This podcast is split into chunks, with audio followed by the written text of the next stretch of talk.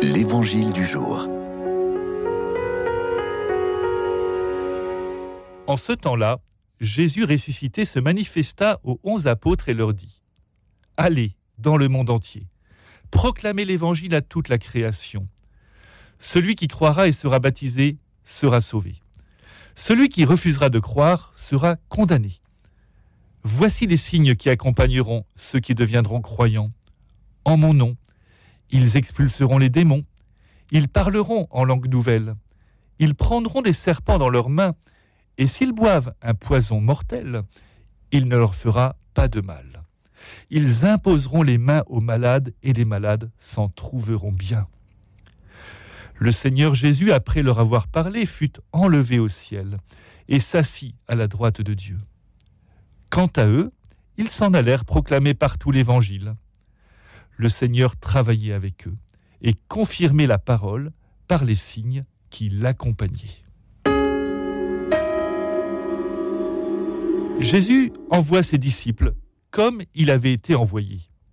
Fêter un apôtre ou un évangéliste, comme Saint Marc aujourd'hui, c'est célébrer cet envoi qui fait l'Église. L'Église en ce monde est celle qui est envoyée par le Christ pour l'annonce de l'Évangile et pour communiquer le salut par la foi et le baptême. Marc, compagnon de Paul et de Pierre, commence justement son Évangile par le baptême de Jésus et le termine par cet appel à recevoir le salut par, par la foi et le baptême. Pourquoi pas la foi seulement? Le baptême est le rite qui vient toucher notre vie. Il atteste que la rencontre de Dieu nous transforme.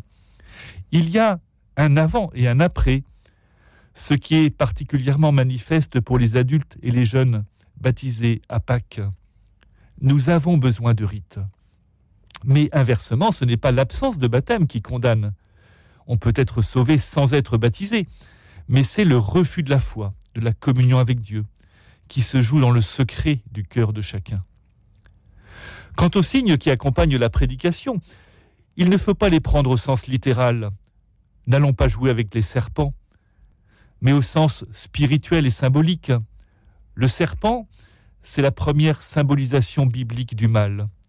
Le serpent, ce sont toutes les voix qui susurrent à notre oreille et veulent nous faire sortir de la confiance les poisons de la haine, de la peur de l'étranger, de la volonté de puissance sont toujours à l'œuvre dans notre société. Mais la foi doit nous en prémunir. Les malades ne sont pas condamnés à la tristesse et au désespoir s'ils reçoivent le signe de la bienveillance et de la miséricorde de Dieu. Car le Seigneur travaille avec nous si nous nous laissons envoyer par lui.